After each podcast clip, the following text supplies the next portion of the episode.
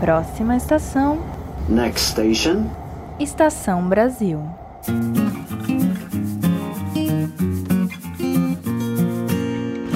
Olá, ouvintes! Vocês desembarcaram no Estação Brasil, o podcast de história do Brasil do Leitura Obriga História. O meu nome é Ricardo Duve e eu sou apresentador desse podcast.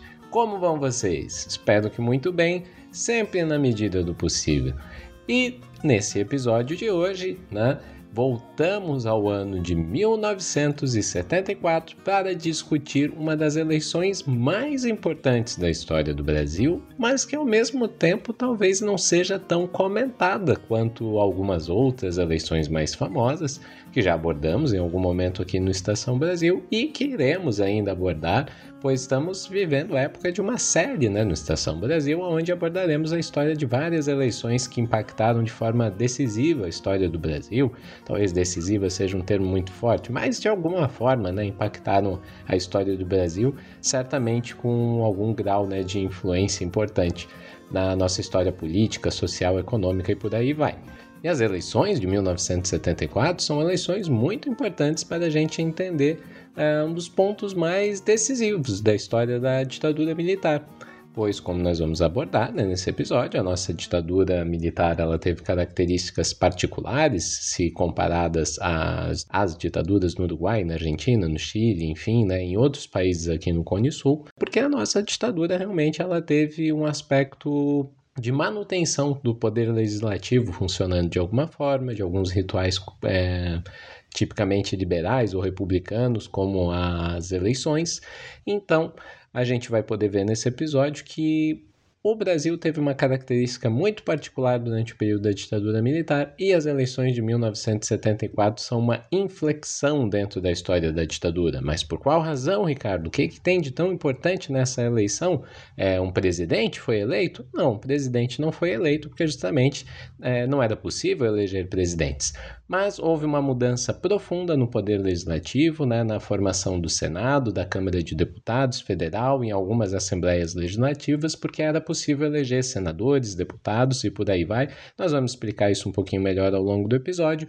E o partido de oposição teve uma vitória muito importante nessas eleições, o Movimento Democrático Brasileiro, então o MDB. Importante a gente lembrar, apenas dois partidos eram permitidos naquele momento: a Arena, Aliança Renovadora Nacional, o Partido do governo, e o MDB, o partido da oposição.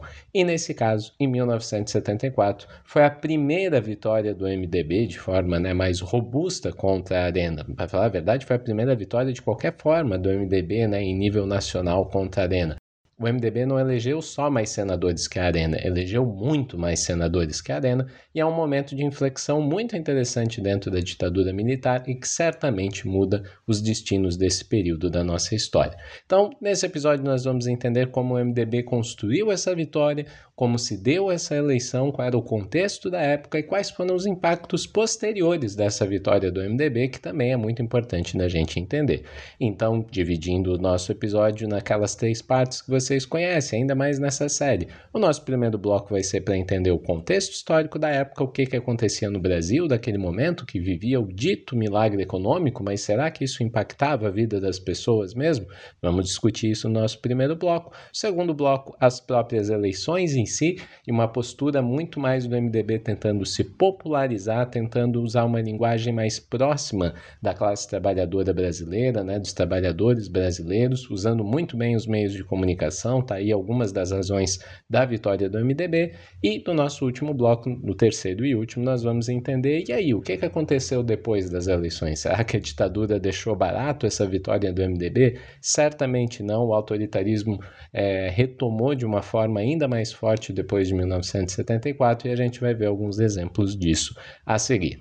Lembrando que nós estamos vivendo nesse né, período de uma série do Estação Brasil, no qual nós vamos tratar de várias eleições na nossa história, e para a gente fazer um trabalho tão importante, assim, tratando de temas tão relevantes, é, nós precisamos de alguma forma né, manter o podcast no ar. Então é por isso que a gente sempre pede, se possível, né, se está sobrando aquele dinheirinho que você pode ajudar uma causa legal, educacional, como Estação Brasil, e os outros podcasts do Leitura Obriga História, a gente pede que você faça uma contribuição né? E essa contribuição pode ser feita de duas formas para manter o Estação Brasil no ar. A primeira forma você pode fazer pelo Apoia-se, apoia.se barra História, que você pode é, contribuir não só com Estação Brasil, mas com todos os podcasts do selo Leitura Obriga História, como História FM e o Colunas de Hércules. E uma segunda forma de contribuir, e essa mais diretamente e exclusivamente à Estação Brasil, você pode enviar né, uma contribuição para o nosso Pix, estaçãobrasilfm.gmail.com. Inclusive, agradecemos muito né, a todas as pessoas que usualmente mantêm uma contribuição no Pix. Essa contribuição é decisiva realmente para a estação seguir mantendo, né? Eu consegui fazer com que o trabalho do estação ainda exista e ainda permaneça atuante. Então, por favor, se possível, faça essa sua contribuição.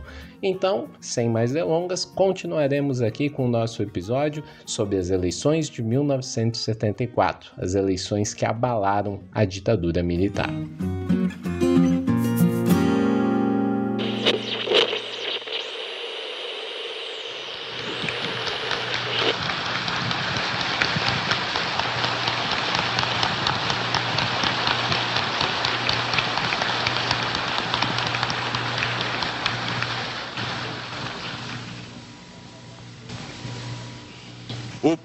Começou a votar nos candidatos da Arena quando elegeu senadores, deputados federais e deputados estaduais, otorgando-lhes os poderes de representação e a meses chamado às urnas para optar entre os partidos, voltou a consagrar Arena em mais de quatro quintos dos municípios brasileiros. Nas eleições municipais do ano passado, elegemos cerca de 90% dos prefeitos e 85% dos vereadores. Somos 59 senadores, 223 deputados federais. Então, o nosso primeiro bloco abre com esse áudio de Petrônio Portela, então senador pelo estado do Piauí e mais importante, o Petrônio Portela era o presidente nacional, do, do, na verdade, né, melhor dizendo, o presidente do Diretório Nacional da Arena. E o Petrônio Portela estava ali apresentando alguns dados né, e fazendo uma fala muito interessante numa convenção nacional da Arena em 1972. Então o Petrônio Portela estava falando de uma forma muito altiva, muito orgulhosa, né, dos feitos que até então a Aliança Renovadora Nacional tinha obtido. E se vocês conseguiram prestar atenção, eu vou até repetir aqui, até porque alguns dos dados não deu para ouvir totalmente na fala dele, a gente teve que fazer um corte é, um pouquinho antes de encerrar a fala dele, porque o áudio que a gente pegou não estava assim 100%, mas nós podemos ver que o partido governista, né, a Arena, depois das eleições de 1970, que eram as eleições nacionais, e as eleições municipais de 1972, a Arena tinha esses números estratosféricos aqui, que basicamente era 87,76% dos prefeitos do Brasil eram da Arena, 87%, quase 88%.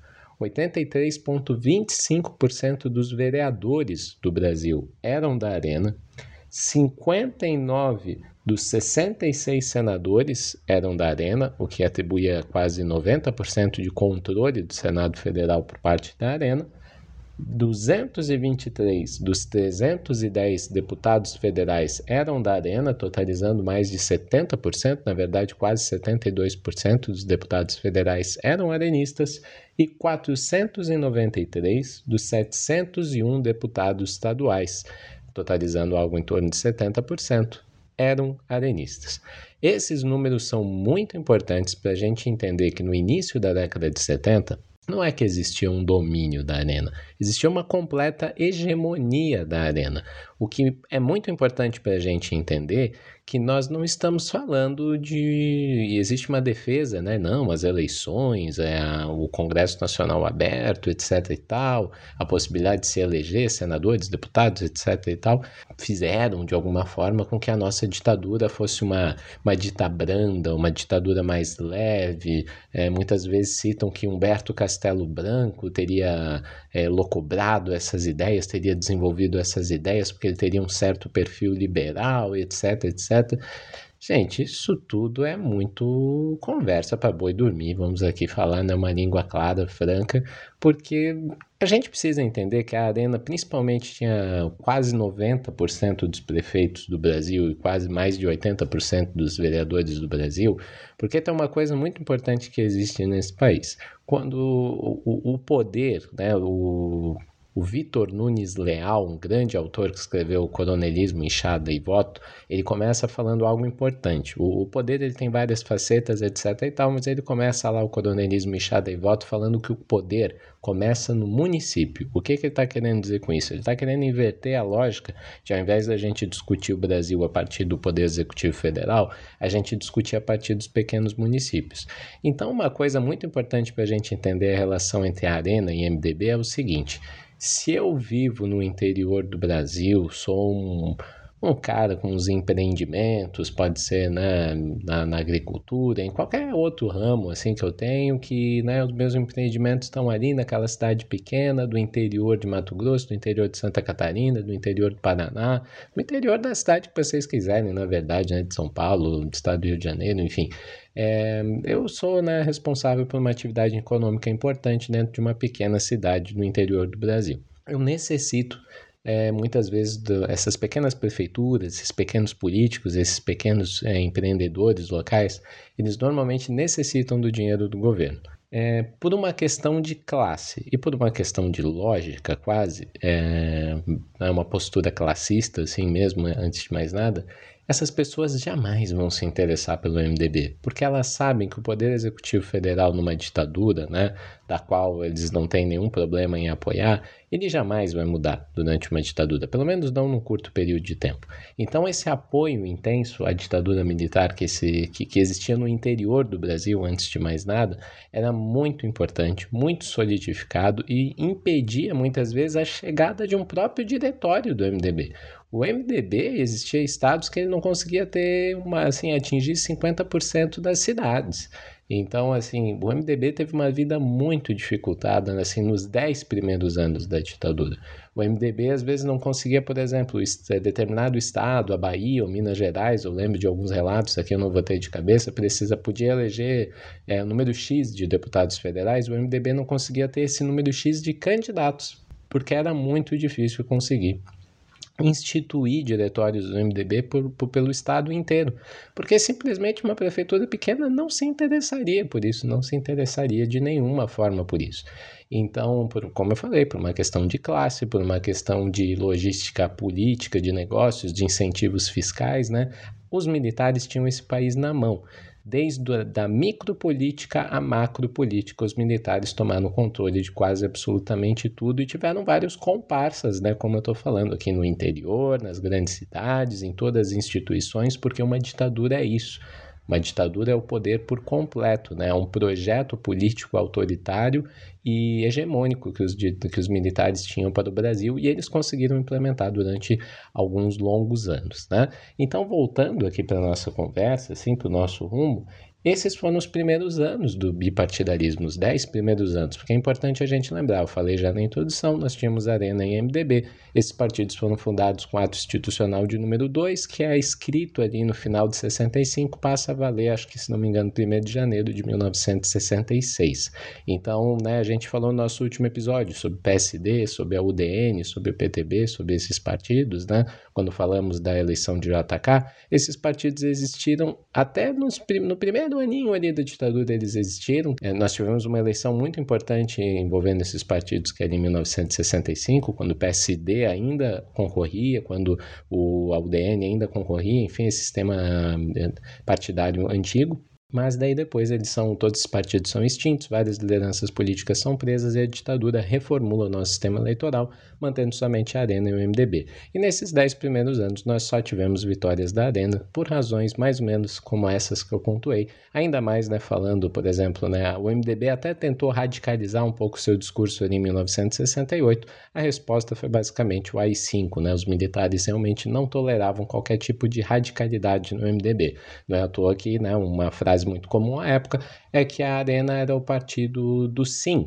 Né? Desculpa, perdão, né? A Arena era o partido do sim, senhor, e o MDB era o partido do sim. Ou seja, ambos se curvavam ao poder, só que a Arena de uma forma mais, mais servil, né? E o MDB de uma forma né, não, não tão humilhante, digamos assim, mas que não existiam tantas alternativas de fato para o MDB.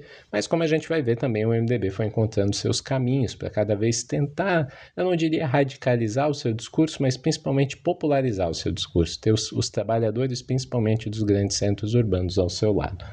E falando em trabalhadores dos grandes centros urbanos ao seu lado, a gente precisa entender que estamos falando nesse primeiro bloco é sobre o contexto antes das eleições de 74. E o contexto ainda era do milagre econômico. Importante a gente lembrar, ah, o milagre econômico, né, de 1967 a 1973, o Brasil teve é, o seu PIB anual sempre acima de taxas de 10%, um desenvolvimento muito grande, né, um desenvolvimento muito, muito forte, muito robusto. Sim, nós tivemos tudo isso. Mas esse crescimento ele não foi compartilhado. Esse crescimento ele gerou concentração de renda, porque a gente pode, nós vamos ver, né, principalmente no daqui a pouquinho nesse bloco, né, como, esse, é, como essa renda ela não foi bem redistribuída no Brasil. Ela foi uma renda que permaneceu muito nas mãos de algumas poucas pessoas, né, de uma classe dominante brasileira. Essa concentração de renda então vai fazer algo muito curioso, que até existe um livro que foi lançado em 1975, 1976, que o título é muito conveniente, muito nos ajuda muito a entender o que aconteceu no dito milagre econômico brasileiro. Crescimento e pobreza. O Brasil cresce, mas cresce cresce para poucos, porque os trabalhadores perdem né, com a desvalorização do salário mínimo, o salário real baixa muito nos anos da ditadura, muito, muito mesmo. O valor do salário do trabalhador perde, o seu poder de compra também perde, né? Tudo vai diminuindo, mas o país está desenvolvendo, o país está crescendo, sim, mas essa concentração de renda, esse desenvolvimento vai para o bolso de poucos, né? O trabalhador acaba vivendo a mínguas, a precarização do trabalho aumenta cada vez mais. Nós vamos ver que existem dados demonstrando que o trabalhador brasileiro trabalhava mais, recebia menos, seu salário era desvalorizado e basicamente não tinha, não, não recebia os frutos, né? Ficavam falando sobre milagre econômico e o brasileiro comum ficava falando, tá, mas e aí? E eu, né? O que está acontecendo na minha vida que eu não recebo esse dinheiro, eu não recebo esses, esses benefícios, né? Esses frutos né? desse desenvolvimento econômico da ditadura. Isso vai ser um ponto-chave. O MDB vai querer falar com esse eleitor nas eleições de 1974. Mas isso vão crescendo, essas coisas vão mudando. E no ano de 1973, também é importante a gente pontuar, a gente tem a chegada de um novo grupo no poder da ditadura. O poder muda ali, né? Na verdade, o poder ainda se mantém na mão dos militares, mas um personagem novo, alguns personagens novos é, chegam à cena, principalmente liderados por Ernesto Geisel e Golbery do Couto Silva. Né? Ernesto Geisel chega à presidência, Golbery do Couto Silva, um, um, militar muito importante, um general muito importante, se torna o seu chefe da Casa Civil. E mais ou menos com eles vem o que a gente chama de projeto de distensão, um projeto de, né, eu, eu costumo definir que o então né, presidente Médici estava saindo, né, o militar, o general e com ele basicamente teve existia um projeto de institucionalização da ditadura no Brasil, garantir que a ditadura ia sobreviver mais anos no Brasil. Médici vence essa luta e realmente consegue institucionalizar a ditadura no Brasil. Mas feito né, esse, esse passo, Geisel já chega com outro perfil. Geisel quer é, manter a institucionalização da ditadura, mas começar a criar um plano para o amanhã, quando os militares vão sair fora, digamos assim, e criar uma espécie de democracia tutelada pelos militares. Esse era o grande objetivo de Kaiser Golberrina, um retorno a uma democracia, mas uma democracia entre aspas, porque ela seria também tutelada pelos militares, os militares teriam uma grande participação nela e eles jamais seriam responsabilizados pelos seus crimes durante os anos da ditadura. Então é importante a gente entender: uma coisa é o projeto de distensão de Geisel, outra coisa é o processo de redemocratização no Brasil, porque redemocratização é algo muito mais amplo que essa ideia de distensão, não é basicamente retornar para um ideal de democracia tutelado pelos militares, né, por algo, essa palavra democracia era muito vaga para os militares, né, então a sociedade brasileira queria uma democracia plena mesmo, queria participação popular e liberdade para existir essa participação popular, algo que não era bem visto pelos militares. Então a gente está vendo que o contexto da época é um contexto muito tenso e um contexto com várias mudanças no Brasil na época.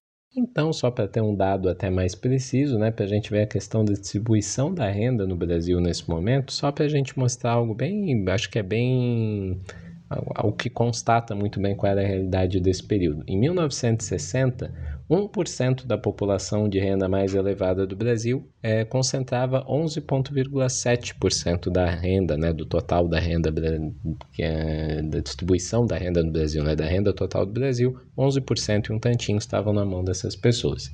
Em 1970, 17,8% desse 1% já concentrava a renda no Brasil. Um crescimento, né, se a gente for pensar de 11% para 17%, de quase 50% na concentração de renda renda dessas pessoas, né? um número importante ali.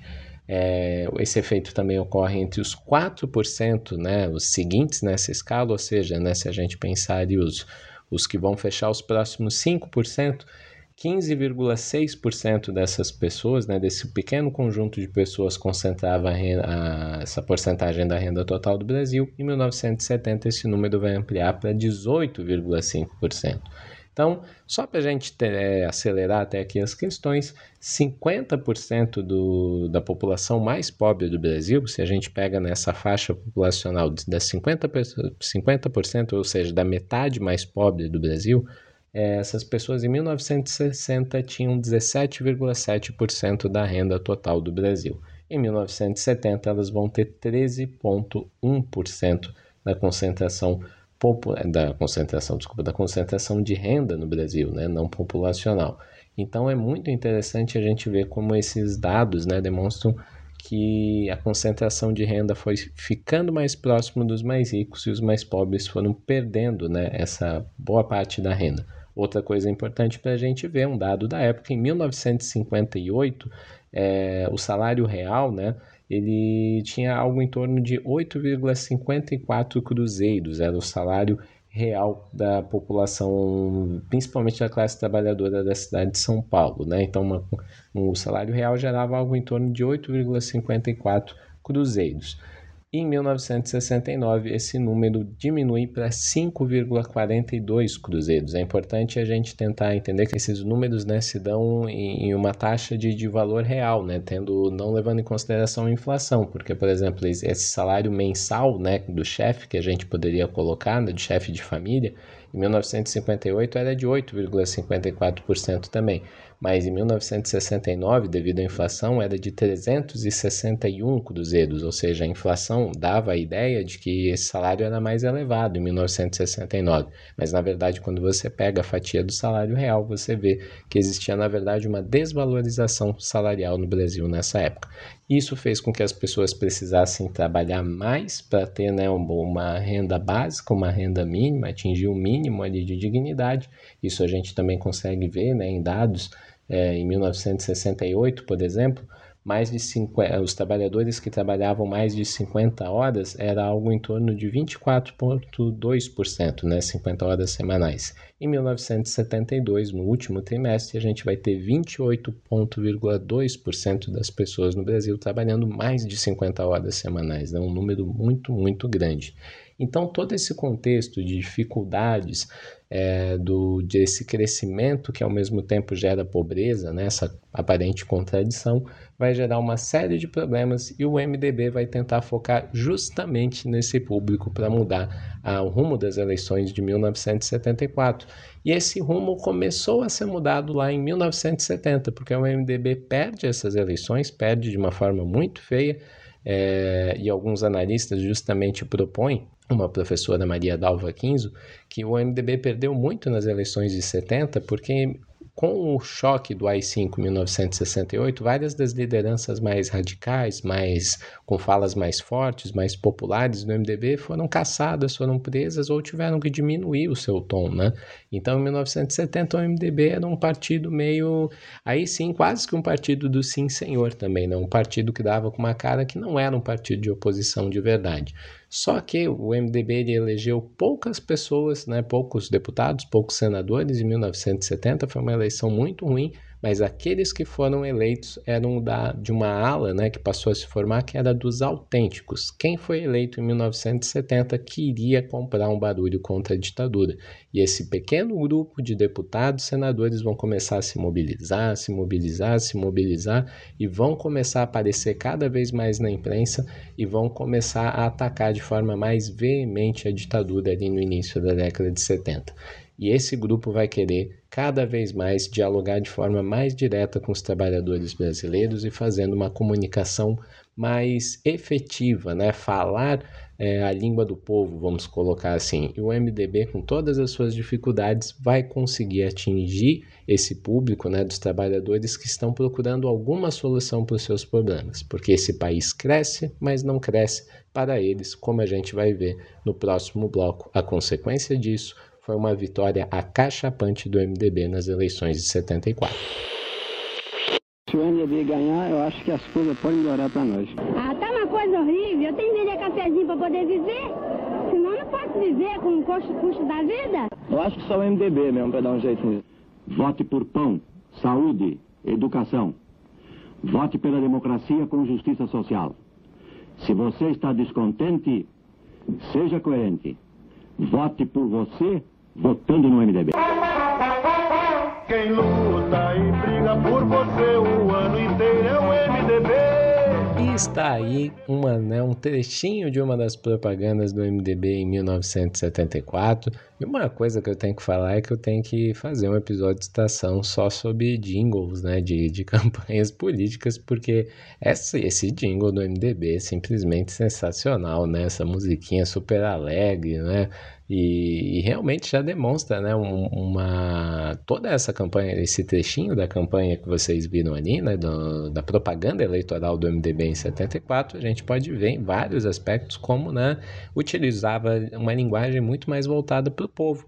Então, o próprio povo reclamando, né, pessoas comuns ali, cidadãos comuns reclamando da realidade econômica do Brasil, da realidade salarial, né? Eu tenho que vender cafezinho para poder viver, né? Diz uma senhorinha ali. E logo depois, né, já entra Ulisses, né, falando, né, sobre votar por pão e etc e tal, né, uma fala bem direta. Essa voz que vocês ouviram é de Ulisses Guimarães, um dos principais líderes do MDB nesse momento, né? O Ulisses Guimarães que vai fazer algo muito importante antes das eleições de 1974. Ele cria uma campanha, né, que ele vai intitular de uma anticandidatura à presidência. Eu falei da chegada de Geisel no poder, mas eu não tinha comentado isso, né? O Geisel, ele, ele tem que disputar uma eleição indireta, né, que quem vai votar são só os senadores, os deputados, né, uma eleição indireta no Congresso, e Ulisses faz questão de fazer campanha. É, Castelo Branco foi eleito de forma indireta, né, Costa e Silva, o Médici, na verdade, foi muito mais escolhido ali, assim, mas, mas o Geisel também iria passar por esse crivo da escolha de uma escolha indireta, de uma eleição indireta. Só que daí justamente normalmente não se criava uma campanha para isso, né? Porque não fazia muito sentido. Você ia cativar quem? Os senadores, os deputados.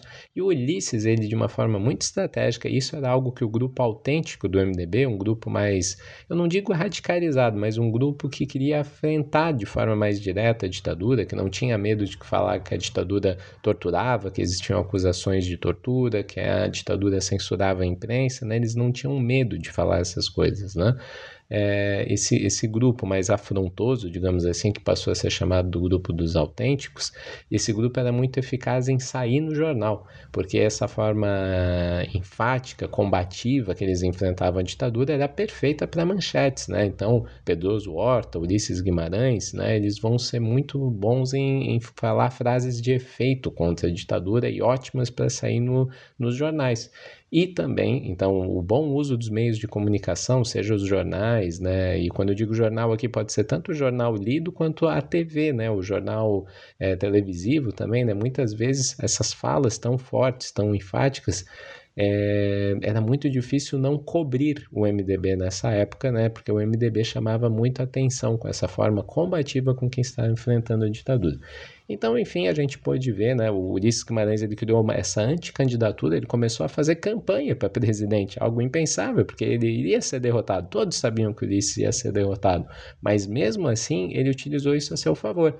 Ele na sua campanha ficava falando: "Olha, estou fazendo uma campanha que eu não tenho como vencer, porque olha só vocês, nós vivemos numa ditadura, né? Então Ulisses lembrava isso constantemente nessa sua campanha, né, sua anticampanha à presidência, sua anticandidatura à presidência, né? Uma sacada muito importante também para o MDB é indicar justamente essas, essas rachaduras, né, no argumento da ditadura, né, de que não seria uma ditadura. Não, era evidente, era uma ditadura sim e tinha que ser chamada pelo nome, e era isso que defendia Ulisses e o grupo dos autênticos.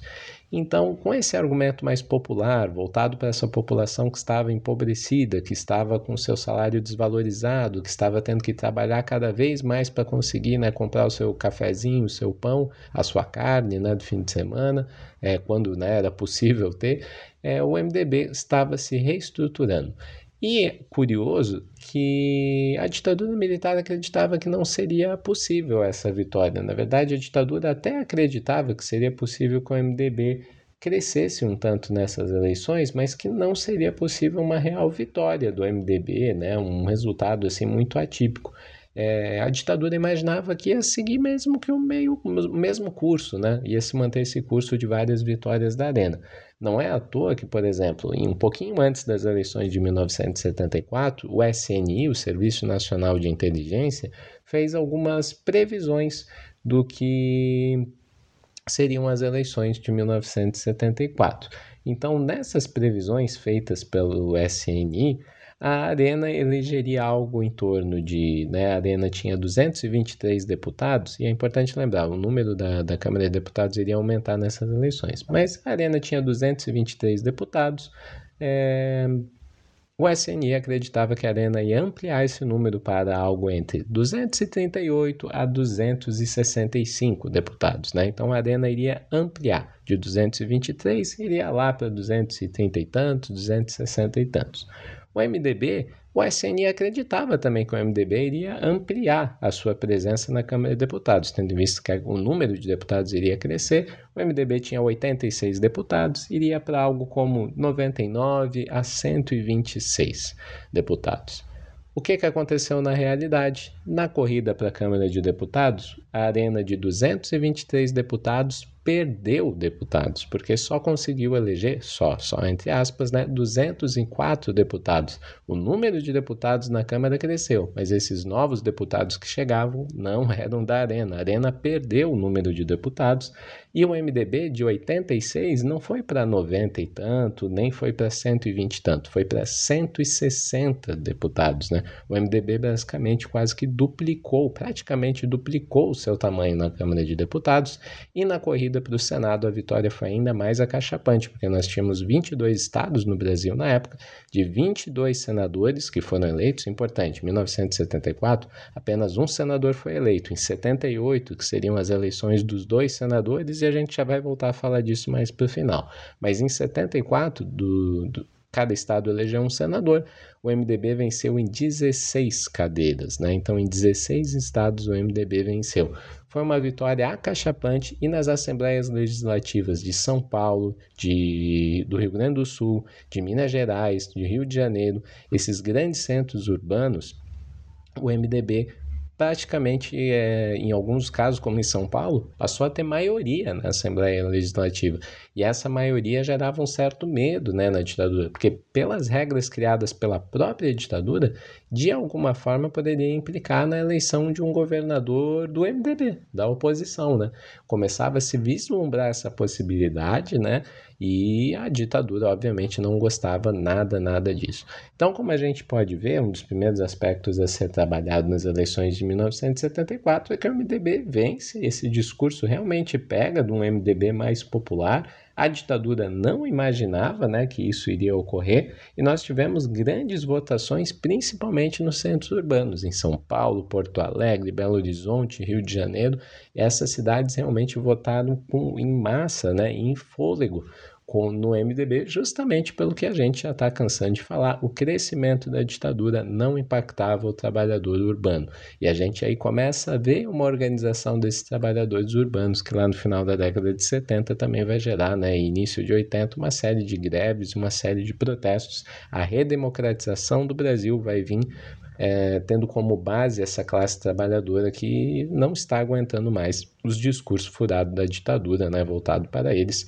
Eles estão querendo uma democracia com participação do povo e com comida na mesa, porque a vida estava muito difícil nesse momento. Então agora, né, é importante a gente também entender como é que o MDB conseguiu fazer isso não só com esse discurso, né, mas também trabalhando muito bem campanha eleitoral. E aqui, só antes da gente ouvir o nosso próximo áudio, a gente ouviu um áudio iniciando esse bloco, com Ulisses Guimarães falando, né, com algumas pessoas falando, a Arena não vai saber utilizar muito bem a televisão em 1974 como um instrumento, né, como os meios de comunicação.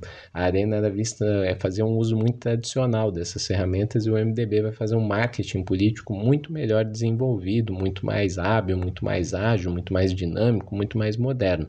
Então agora a gente vai ouvir uma fala é, mais uma propaganda do MDB, só que agora o então senador de São Paulo, né, André Franco Montodo, falando sobre a realidade brasileira naquele momento e justamente sobre esse, essa questão tão cara para a época. O país crescia, mas os trabalhadores não viam os frutos desse crescimento. Então, com vocês, o senador do MDB por São Paulo, um dos grandes líderes do MDB na época, André Franco Montodo.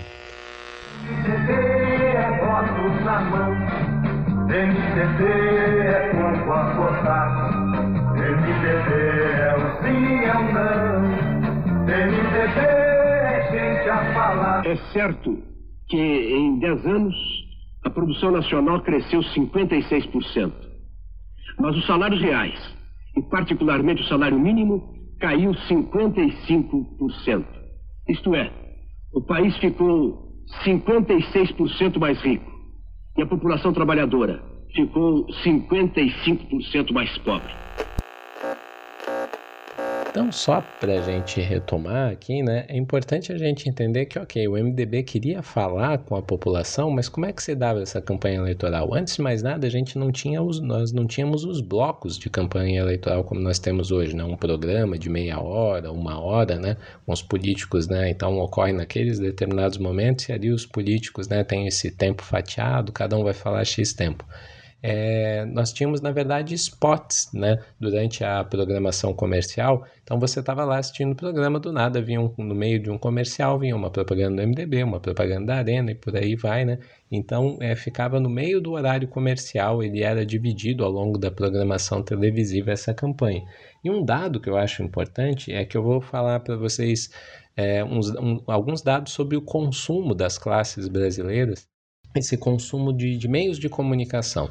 E muitos desses dados que eu estou trazendo sobre salário, sobre né, formas de, de, de, se consumir os meios de comunicação, vêm justamente do livro Crescimento e Pobreza São Paulo, 1975. Um livro muito bom, com muitas estatísticas da época, criado justamente por intelectuais da oposição à ditadura. Então, a, as camadas mais altas, digamos, né, as, as classes mais altas da sociedade é, paulista naquele momento, né, esses dados são só sobre São Paulo a princípio, né, apenas 1,5% dessas pessoas não via televisão. 3,8 não ouvia rádio e 2,3 não lia jornal, ou seja, são números muito baixos. Então, basicamente, né, a, a elite brasileira, a classe dominante ali brasileira na época consumia todos esses produtos. Só que quando a gente vai ver a faixa mais baixa da população brasileira, 11% não vê TV, o que já é um número baixo, né? Se a gente for pensar, os televisores estão crescendo cada vez mais na década de 70, mesmo os mais pobres conseguem, né, ter de alguma forma pelo menos um televisor ali na sua casa. 28% não ouvia rádio, um número maior, mas 73,9% não lia jornal. Para a gente ver né, que esse hábito de ler jornal não era algo muito comum entre os trabalhadores. Então, um bom uso da TV e da rádio né, também, mas principalmente da TV, era fundamental para essas campanhas. Não é à toa que o MDB se deu tão bem nas eleições de 1974. E uma outra fala interessante, essa é uma das falas mais interessantes justamente da época, é o candidato ao Senado né, do Rio de Janeiro derrotado, chamado Paulo Torres, ele tem uma frase que é muito, muito, muito interessante, que eu até coloquei, se não me engano, né, no episódio de Estação Brasil, que é o nosso primeiro episódio, é, é sobre a redemocratização brasileira, quem quiser pode ouvir lá. E o Paulo Torres, ele justamente fala que ele apresentava gráficos e estatísticas na televisão, mostrando que em 63 havia tantos analfabetos e que agora só existiam tantos. Falei das obras da Revolução, principalmente da Ponte Rio-Niterói, Aí eles, ele fala do MDB, da oposição, vinham e falavam que precisavam de tantas horas de trabalho para comprar um quilo de carne e que ponte não enche barriga. Então, é um argumento fatal, basicamente. Né? Então, acho que com esse argumento do Paulo Torres, a gente consegue entender justamente as grandes dificuldades né, que a população brasileira via nesse momento e o porquê ela vai buscar no MDB a parte né, da sua salvação. Só que aí fica a pergunta: e a ditadura? O que que pensou a respeito disso? No nosso próximo bloco a gente vai ver que essa vitória do MDB não foi nada bem recebida pelos militares. Quando a gente virar esse bloco, vamos ver o que que o então presidente Ernesto Geisel pensou a respeito dessa vitória do MDB. Congratulo-me, portanto, com o povo que maciçamente acorreu às urnas, demonstrando sua fé nos valores democráticos mediante um comparecimento da ordem de 80%. Ressentimentos, e não há razão para cultivá-los, não me tolhem, nem sinto simples constrangimento que até seria compreensível ao registrar que o movimento democrático brasileiro, partido da oposição, alcançou substancial avanço na autenticidade de sua crescida expressão política. Acresce mencionar, para melhor entendimento da realidade dos fatos, que a Arena aparentemente se beneficiou, e talvez mais correto seria dizer que se desgastou, com largo período de confortável, mas emolhente posição majoritária. As consequências estão agora à vista. Sirva isso de alerta. Pois é, vocês podem, né? Vocês ouviram na voz e na fala de Ernesto Geisel que ele não estava nada feliz com a vitória do MDB nessas eleições, né? Essa é uma fala que o Ernesto Geisel fez, né? Logo depois, né? Uma fala de fim de ano de 1974 ali. Ele estava enfurecido não só com o MDB, mas é importante a gente ver que ele também está enfurecido com a Arena, né? Ele fala que a Arena basicamente menosprezou o MDB e é curioso que ele joga boa parte da responsabilidade na Arena o que é algo interessante. Eu sugiro um livro para quem se interessa sobre essa relação ditadura e políticos, né, que apoiaram a ditadura, um livro chamado Arena, né, é, Partido Político Bode Expiatório, se não me engano, da professora Lúcia Grimberg, que ela fala basicamente muito sobre a história da Arena, com fontes primárias, é um livro muito, muito bem escrito e uma pesquisa muito bem feita. Então, para a gente finalizando esse episódio, é importante a gente entender. O Geisel ele joga essa responsabilidade na arena. A arena não gosta nada disso. Os políticos da arena não se dão muito bem com o Geisel, porque né, o Geisel ele não reconhece que a própria ditadura estava errando. Né? Ele vai jogando nos políticos da arena essa responsabilidade. Os políticos da arena não gostam muito disso, também vão jogar sobre os né, no colo do governo boa parte dessa responsabilidade, principalmente voltada à política econômica. Então, a gente consegue ver que nós temos algumas rupturas, algumas tensões, né? A ditadura é abalada por essa vitória do MDB, só que ela não vai permitir que as coisas fiquem assim. Em 1976, nós temos o surgimento de uma nova lei, chamada Lei Falcão, né, do justamente o ministro da Justiça na época, né, o Armando Falcão, que vai tentar dificultar a vida do MDB nas próximas eleições. Se o MDB utilizou de forma tão boa, né, tão eficaz é, os meios de comunicação em 1974, o Falcão, né, o Armando Falcão, ele vai tentar reestruturar a, digamos, a forma de se fazer campanha no Brasil e principalmente tentar remodelar como a Arena pode utilizar isso a seu favor.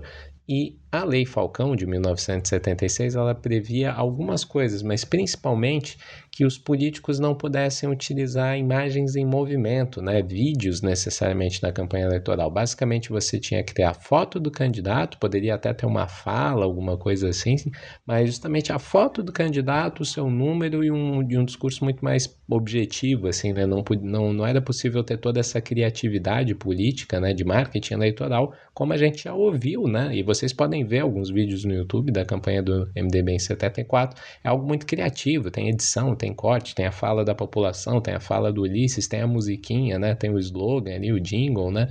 Então, tudo isso era muito bem, foi muito bem utilizado em 74 e essa criatividade, assim, né? Ela foi essa, esse, esse marketing político diferenciado, ele é morto pela é, Lei Falcão 1976.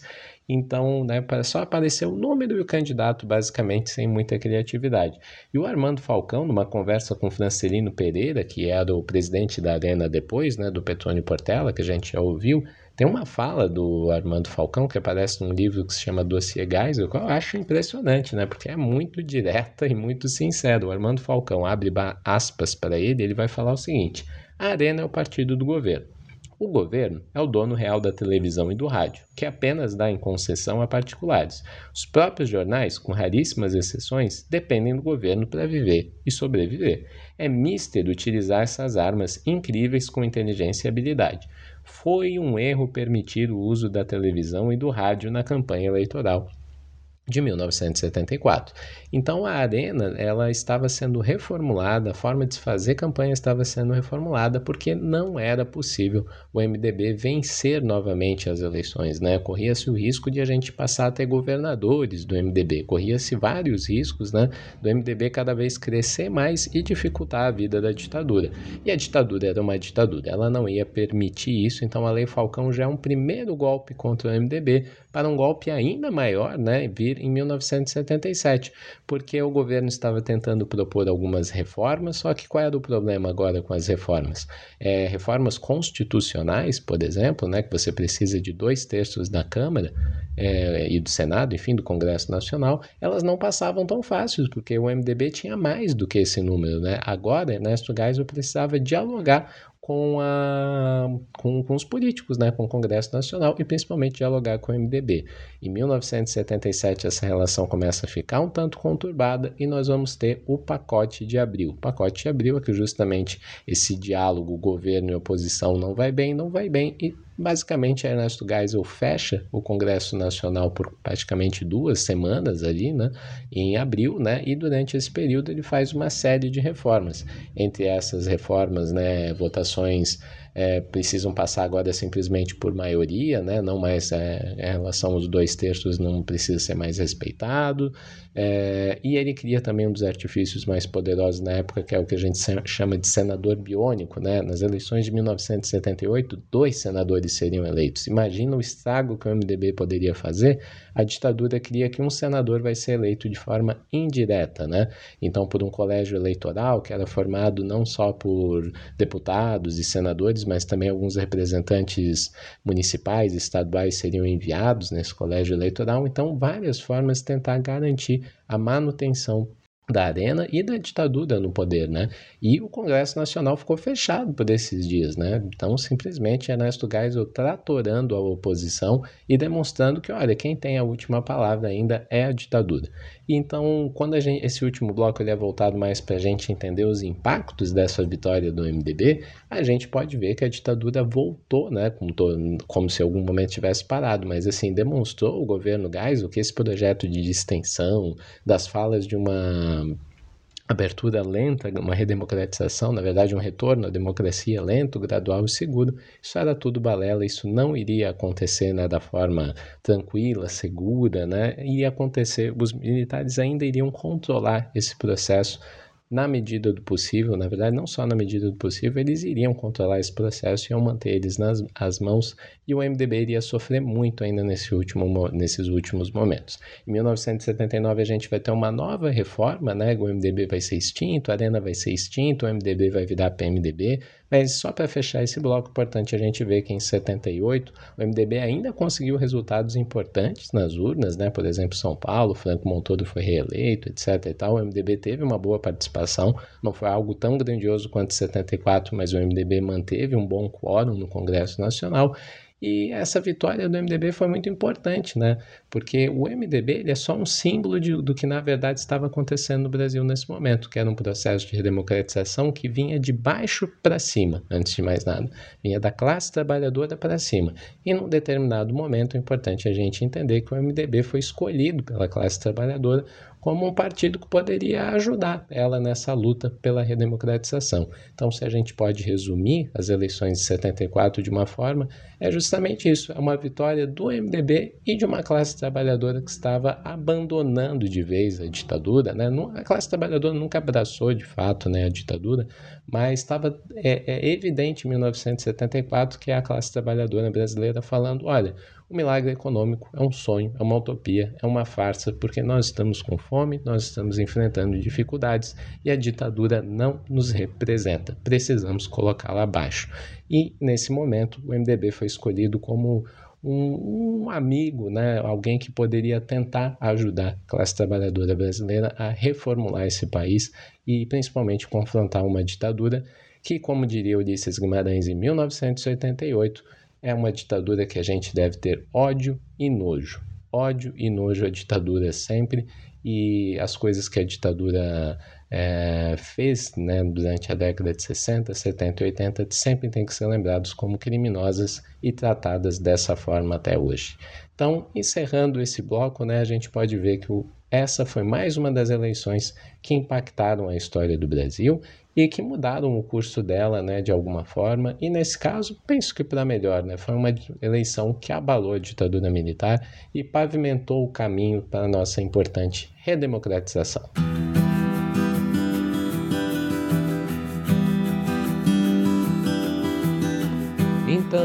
Ouvintes, chegamos ao final de mais um episódio de Estação Brasil. Com muita satisfação que a gente entrega mais um episódio, segundo da nossa série, né, sobre eleições que mudaram o Brasil. O primeiro episódio teve um feedback de crítica muito positivo, acho que as pessoas gostaram, né, da ideia dessa série, o que nos deixa muito feliz. Então, se você gosta do Estação Brasil, deixando aqui né, aqueles recados finais, por favor, nos sigam nas nossas redes sociais, no Twitter, no Instagram, né, é, e se possível, colaborem, né, você tem dois caminhos para colaborar com a Estação Brasil, como a gente fala logo na introdução. Você pode colaborar pelo Apoia-se, apoia.se barra História, e você pode apoiar também né, de forma mais direta via um Pix, né? Estação Brasil, fm.gmail.com Relembrando, estaçãobrasilfm.gmail.com. Então, muito obrigado pela audiência até aqui. Provavelmente nós deixaremos umas su sugestões né, de livros no Instagram, né, para você que quer continuar estudando sobre esse tema, conhecer mais sobre esse tema. Temos bastante dicas de livros no Instagram, inclusive a gente tem um post lá no Instagram com 10 dicas, é, com 10 livros né, sendo indicados sobre a ditadura militar brasileira. Tem mais um post falando dicas de livros sobre o golpe de 64. Se você gosta desse tema da da ditadura militar, tem outras dicas de livros sobre a redemocratização, enfim, o Instagram do Estação Brasil, ele deve ter mais 500 dicas de livro lá, se você não sabe, se você não segue a gente ainda, pode seguir lá, que é sucesso nesse sentido. E no Twitter a gente está sempre se comunicando com vocês, né?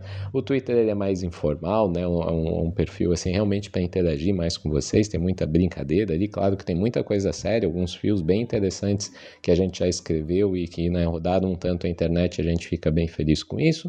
Então, aqui para finalizar, é, estou gravando esse episódio né, no, no, meados assim da semana do dia 12, dia 13 de julho, e gostaria só de deixar aqui uma consideração para terminar esse episódio: os nossos pêsames, os nossos sentimentos à família de Marcelo Arruda, é, morto numa situação que chocou né, qualquer pessoa que tenha coração no Brasil e no mundo, no dia 9 de julho. É, se não me engano, foi um sábado aqui, né? Até tá me falhando a memória, mas enfim, neste último final de semana. É, foi morto né, por um apoiador do presidente Jair Bolsonaro, né, nem precisamos citar o nome da pessoa para não dar tanto ibope, mas o Marcelo Arruda estava comemorando seu aniversário de 50 anos com a temática do Partido dos Trabalhadores e do ex-presidente Lula, atual candidato à presidência da República, e acabou sendo morto de uma forma absolutamente não só criminosa, mas vil e algo que a gente não pode definir como é, algo que não seja terrorismo político, porque o que está ocorrendo no Brasil é um terrorismo político, uma tentativa de insuflar uma guerra civil. Nós estamos falando de uma série sobre a história das eleições no Brasil e esse episódio, particularmente, ainda fala sobre a ditadura militar. E algo que eu escrevi no Twitter e reforço aqui: a ditadura militar foi um horror pleno do Brasil, um horror, um horror. Foram 20 anos, foi uma noite de 21 anos. Mas nem Geisel, nem Figueiredo, nem mesmo Garrastazu Médici é, constantemente insuflavam ah, apoiadores da ditadura, por exemplo, a exterminar, a atacar a teatros de violência, a se armarem, irem para as ruas, atacarem comunistas, esquerdistas, é, pessoas progressistas, enfim, o que eles consideravam os seus inimigos no geral, né?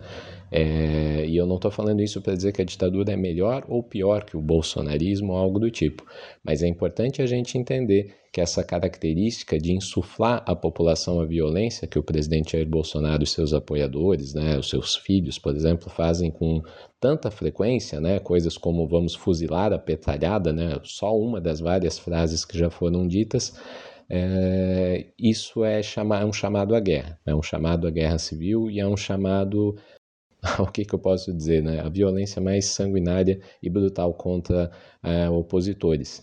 E esse tipo de insuflar a população à violência é algo que não ocorria na ditadura militar, porque essa é uma característica fascista, né? Ah, isso era muito realizado principalmente durante o fascismo italiano e o nazismo alemão, convocar as massas à violência e exterminar o seu inimigo. Nós não estamos vivendo qualquer período no Brasil. O bolsonarismo é tão ou talvez até mais violento ou mais perigoso do que a ditadura militar. O que a ditadura militar fazia com a chancela do Estado, o bolsonarismo está tentando fazer de forma quase que informal. Né?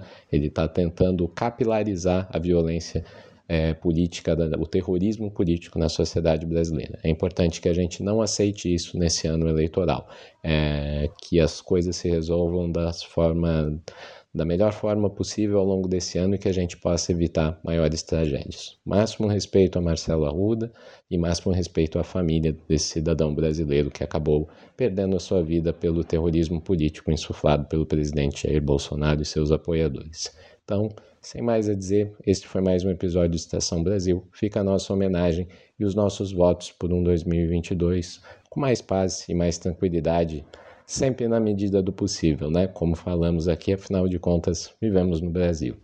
Um abraço, até mais.